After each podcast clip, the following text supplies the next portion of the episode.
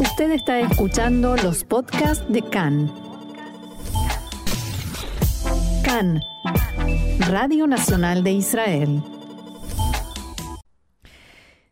Continuamos aquí en CAN, Radio Reca en español, Radio Nacional de Israel, y vamos a conversar ahora con el rabino Daniel Benitzhak, un amigo de la casa, pero hoy nuestra conversación es un poco diferente. Daniel, shalom y bienvenido una vez más acá en español.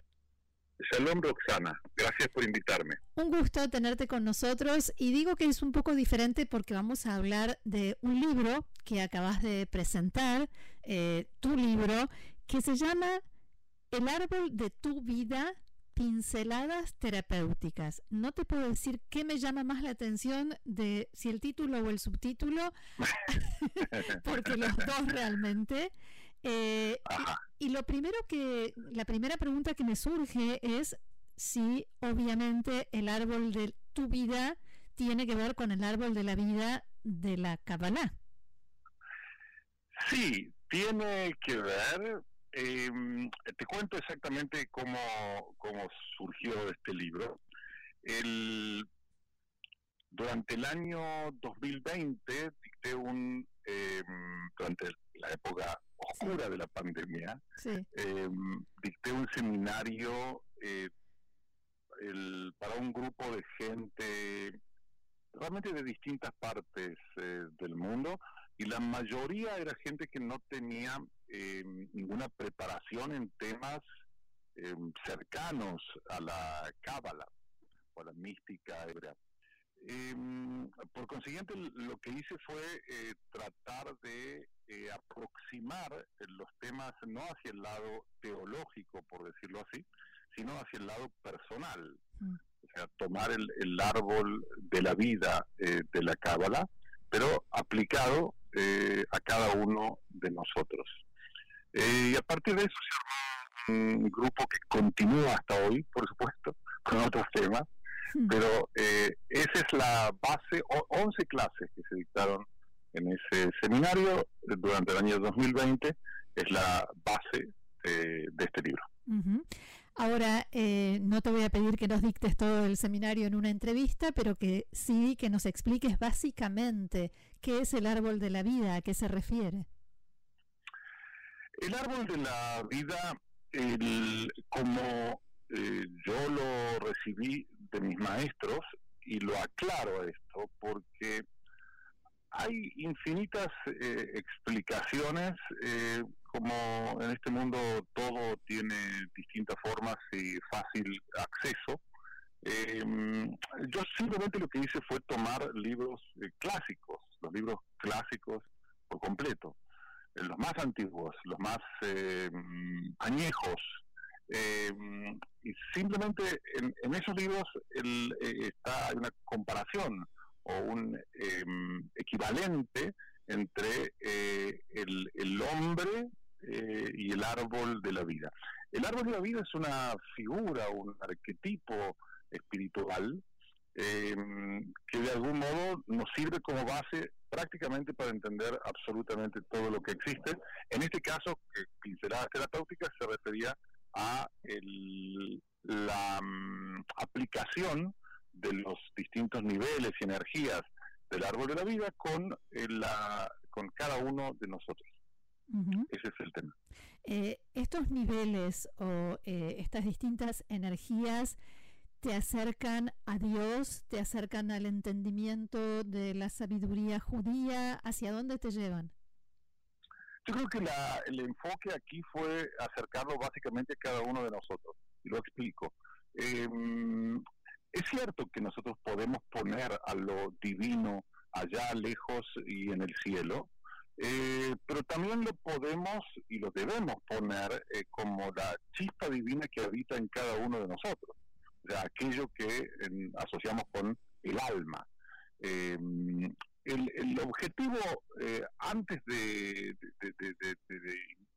viajar hacia eh, mundos lejanos, eh, la idea aquí es que un poco volver del exilio en el que cada uno vive, alejado de uno mismo, y, y, sí, ahí hay casos muy claros, muy claros, eh, que nos nos vuelven nos devuelven a casa nos devuelven a la, la posibilidad de estar eh, conectados con lo que llamamos ahí el punto intacto.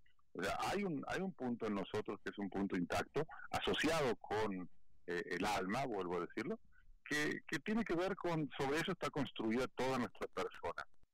Eh, y, estos, estos niveles o estos caminos que presenta el árbol eh, de la vida, enfocado de este modo, es básicamente para volver a uno, no para buscar al Dios del cielo, sino al Dios que habita, o lo divino que existe, que, habita en cada uno mm. de nosotros. Y esto de terapéutico suena a ayuda. Eh, nos ayuda a qué? Además de encontrar este punto del que hablabas o encontrarnos, eh, encontrar nuestro interior, ¿a qué nos puede ayudar? Mira, el, hace muchos años, en distintos cursos que yo dicto, los que eh, muchos psicólogos se acercan o gente que está asociado con temas terapéuticos y me dicen muchas veces que ellos sienten que el, en la actualidad reciben muchos pacientes que lo que realmente tienen son problemas que van más allá de lo, de lo psicológico. O sea, por ejemplo, falta de sentido, eh, falta de mm, eh, objetivos claros en su vida, más allá de lo, del trabajo, el buen pasar, el auto eh, y la casa. Mm. Más allá, o sea, hay gente que, que tiene necesidades que podríamos llamarlo necesidades espirituales y esto fue una, participaron muchos psicólogos y fue justamente la idea de em, mostrar cómo uno de ellos, mm, por ejemplo, me comentó que había estudiado mucho a, a, la logoterapia de Víctor Frankl eh, y me decía que prácticamente había muchísimo en común. Por supuesto que sí, por supuesto que sí, pero el objetivo es ese, el terapéutico acá significa el ayudar a la persona básicamente a, no vivir tan disperso, a no vivir tan lejos de nosotros mismos eh, y hacerlo de un modo consciente, no hacerlo en los momentos difíciles, donde no nos queda otra, sino justamente hacerlo como un estudio, como un, trabajo eh, personal, eh, y ese fue el enfoque que tratamos de abordar. Cuando hablas de las necesidades espirituales de las personas, ¿te referís a personas que buscan cómo llenar esas necesidades o que no saben que pueden tener acceso a eh, vías, caminos, cuestiones que les llenen esas necesidades espirituales? Básicamente hablo de personas que no tienen la más mínima idea y que ellos lo dicen, no lo digo yo, porque eh, yo respeto a todo el mundo y cada uno hace eh, con su vida lo que decide. Em, pero personas que ellos mismos dicen que, que no saben qué hacen aquí, o sea, eh, eh, qué hacen en el mundo, para qué viven, cuál es el, sentido de estar vivos y que no les basta con la respuesta clásica de vinimos al mundo para ser felices que tampoco saben, por supuesto, qué es la felicidad. O sea, nos encontramos hoy con un fenómeno muy claro, muy, muy patente y también muy doloroso, y es de gente que está simplemente perdida, extraviada, muchas veces ha llenado, ha completado todos los casilleros que se ha propuesto, todos los objetivos normalmente materiales, familiares, eh, y le quedan muchos años y se siente prácticamente perdido. O sea, no, no sabe mm, qué hace aquí, eh, está muerto de miedo de, envejecer. Eh, y esa persona lo pasa muy mal, realmente la pasa muy mal. Hmm. O sea que, que esto, estos encuentros que hicimos, eh, que mm, dicho sea de paso, están grabados y están en la página del grupo Pardés, que es el grupo que dirijo, em, eh, creo que fundamentalmente ayudan, vienen a, ayudar. No es una espiritualidad para ser más espirituales en el sentido clásico de em, la espiritualidad asociado al, a lo divino y lo divino asociado con el Dios que está allá en el cielo, muy, muy, muy lejos de nosotros. O con lo ritual. o con lo ritual, por supuesto. eh, sino con, con lo divino que hay en cada uno y me, me animo a decir, eh, me animo significa en este espacio, me animo siempre a decirlo, pero que independientemente de si es hombre, mujer, eh, la religión que tenga o el lugar en el que, viva. O sea, finalmente todos tenemos una problemática en común y es que es darle sentido eh, a lo que hacemos o probablemente acercarnos a un sentido que es trascendente a nosotros. O sea, no estar todo el tiempo inventando sentido, porque si no eh, se torna muy difícil una carrera inalcanzable. ¿El árbol de la vida es uno y hay distintos caminos para llegar a él o cada uno puede tener su propio árbol de la vida? Acá lo que el, título, como bien lo marcaste, es el habla del árbol de tu vida, o sea que es cómo, cómo yo lo aplico o cómo lo identifico desde, desde mi lugar, desde mi persona. Eh, creo que eso es lo innovador que intentamos hacer, que fue, no, acá hay un modelo, lo tienen que seguir, sino mm, quién sos, eh, desde dónde mm, lo, lo, estás enfocando y trata de aplicarlo a la persona que ya eres, que, con tu historia, con tu bagaje, con, con, eh, con, tu vida, con tu vida hecha. Normalmente no son cursos a los que asisten jóvenes, sino básicamente gente que eh, ya, ya ha hecho algún tipo de eh, recorrido en su vida. Claro, y busca algo más.